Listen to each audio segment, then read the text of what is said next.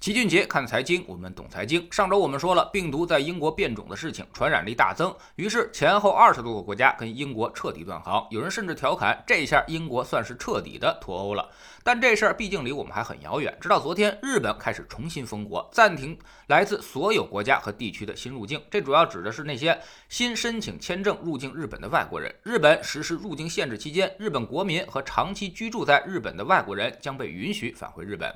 其实日本还是比较开放放的，他一直希望打开国门，但是最近在他国内发现了英国那种感染性极强的变异病毒株，于是不得不再次加强了疫情的防控。虽然去日本的旅游人数大降了百分之九十七点七，但是十一月新入境人数仍然有六七万之多，这其中呢就包括了来自英国的五名携带病毒的男女，这让日本政府也十分紧张，毕竟他们明年还想着要开奥运会呢。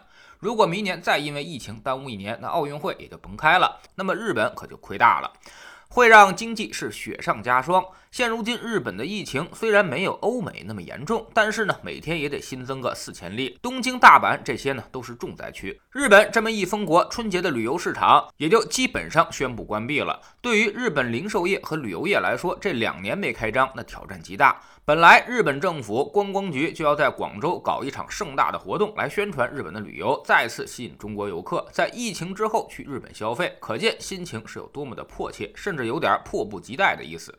但这这下呢，估计全都泡汤了。说完别人的事儿，咱们说说自己的事儿，跟。跟欧美日的态度完全不同，我们采取的是高压政策应对疫情，叫做绝不放过一个。不管你变异还是不变异，抓到一个病例就要进行上万人的核酸。最近呢，大家又开始紧张起来。上海一架加拿大飞来的飞机上，一家七口全部确诊，让上海立马就行动起来。而北京也出现了零星式的爆发，先是一个大山子的地区的酒店和包子铺，然后呢就是立新行，最后整个望京地区上万人在寒风中等待核酸检测，排。了几百米的长队，甚至都堵塞了街道。目前还在根据流行病调查，继续追查密切接触者的行动轨迹。北京也再次倡导非必要不出京，非必要不出境。在京单位和机关要求带头在京过节，确实需要离京的，必须经过严格的审查，有序组织学校的离返京工作。在京高校坚持错峰出行，分批有序组织师生放假离校、开学返校，不举办各类庙会、体育赛事等大型聚集性活动。确需举办的，要在审慎评估的基础上从严审批，严格控制聚集性活动，倡导线上团拜，压减线下年会、茶话会、联欢会、游园会等等节日活动场次和规模。各类商业机构不举办线下大型聚集性的展销、促销等活动，严格文化娱乐场所流量管控，按百分之七十五限流开放演出场所、娱乐场所、网吧、各级图书馆、博物馆等室内公共场所。公共交通和地铁重新开启百分之九十的限流措施。之后，有人第一时间看了一眼自己的行程卡，北京地区已经处于了红色状态，基本上你想走也走不了了。除了北京和上海之外，辽宁公布了六例，其中呢，大连五例，沈阳一例，云南、福建、广东、湖南也都有。所以疫情防控现在仍然是丝毫不能放松。马上就要到春运了，估计各省各市都会异常紧张。北京这种状态，估计春节可能又告吹了。上海可能也会采取限制措施。今年大家可能还要做好在家坐月子的准备。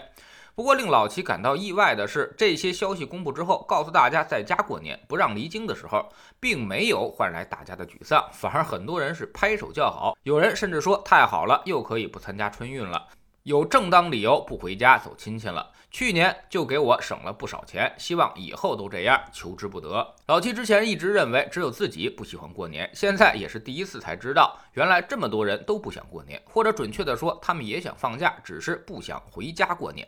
难道他们不想念父母吗？哈，我觉得并非如此，想念父母是人之常情，绝大多数人可能都是不想面对那些亲戚，所以春节这个传统可能在疫情的干扰下也要改改了。走亲戚原来就是一个特别传统的习俗，但是现在的年轻人则非常反感，包括老七自己。亲戚的观念呢，其实早就已经逐渐淡薄了。有些亲戚非但不是你生活中的助力，反而会成为你的阻力。你过得好，千万别让他们知道。那样反而会引来羡慕、嫉妒、恨。你过得不好，也千万不要让他们知道，那样不喷死你才怪。反正怎么着都不对，最后也就无话可说，然后就会生拉硬拽一些话题：结婚了吗？买房了吗？生孩子了吗？赚多少钱？这些话题则让人更加的反感。所以很多人都说，但愿疫情结束也能这样，辛辛苦苦一年了，能够清清静静的过个节就好。另外呢，春节确实是有点劳民伤财的。有些人呢，把一年赚来的钱得拿出三分之一用于回家过年，这对于生活质量有严重的干扰。前几年已经有不少年轻人宁可在北京、上海这些地方加班，也不愿意回老家了。生活压力已经够大了，这些钱能省就尽量省下来。现在乐于过春节的，也就是那些上了岁数且在老家的老人。一是盼着子女归来，这是人之常情；第二就是在亲戚朋友面前炫耀那么一下，看我家的好大儿在外面多么的出息。这其实呢大可不必，你越是炫耀，别人就越不舒服，最后他也会让你很不舒服。所以呢，这其实都是在自讨没趣，反而给子女增加了无尽的烦恼和负担。知识星球秦杰的粉丝群，我们每个交易日都有投资的课程。周一看行业，分析一个行业的估值与业绩的变动方向；周二看宏观，定位周期，决定大类资产配置的比例；周三讲基金，选择低风险高收益的具体产品，并告诉大家该如何进行使用。让投资具有可操作性。周四学方法，把一些实用的投资技巧手把手的教给大家。周五复盘一周的走势，给出重要的估值雷达，并追踪组合的表现，做出实时的调整。我们总说投资没风险，没文化才有风险。学点投资的真本事，从下载知识星球 P P，找齐俊杰的粉丝群开始。在这里，我们要让赚钱变成一种常态，让你明明白白知道钱到底是怎么赚到的。二零一八年星球建立到现在，跟着老齐做投资的朋友，少说也赚到了百分之五十以上了。更重要的是，你自己。已经在明显提高。知识星球老齐的读书圈里，我们继续讲结构性改革。未来呢，我们还将为您带来逆向投资策略、投资的怪圈、繁荣与衰退、塔木德、刻意练习、关键对话、战胜一切市场的人，这才是营销、戴维斯王朝、慢慢变富、高效能人士的七个习惯等等好书。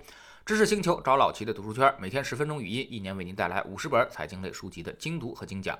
现在加入之前讲过的一百八十八本书，您全都可以收听收看。算下来，每本语音书呢才不到一块五毛钱。读书圈学习读万卷书，粉丝群实践行万里路，各自独立运营也单独付费，千万不要走错了。苹果用户请到老齐的读书圈同名公众号里面扫描二维码加入，三天之内不满意全额退款，可以过来体验一下。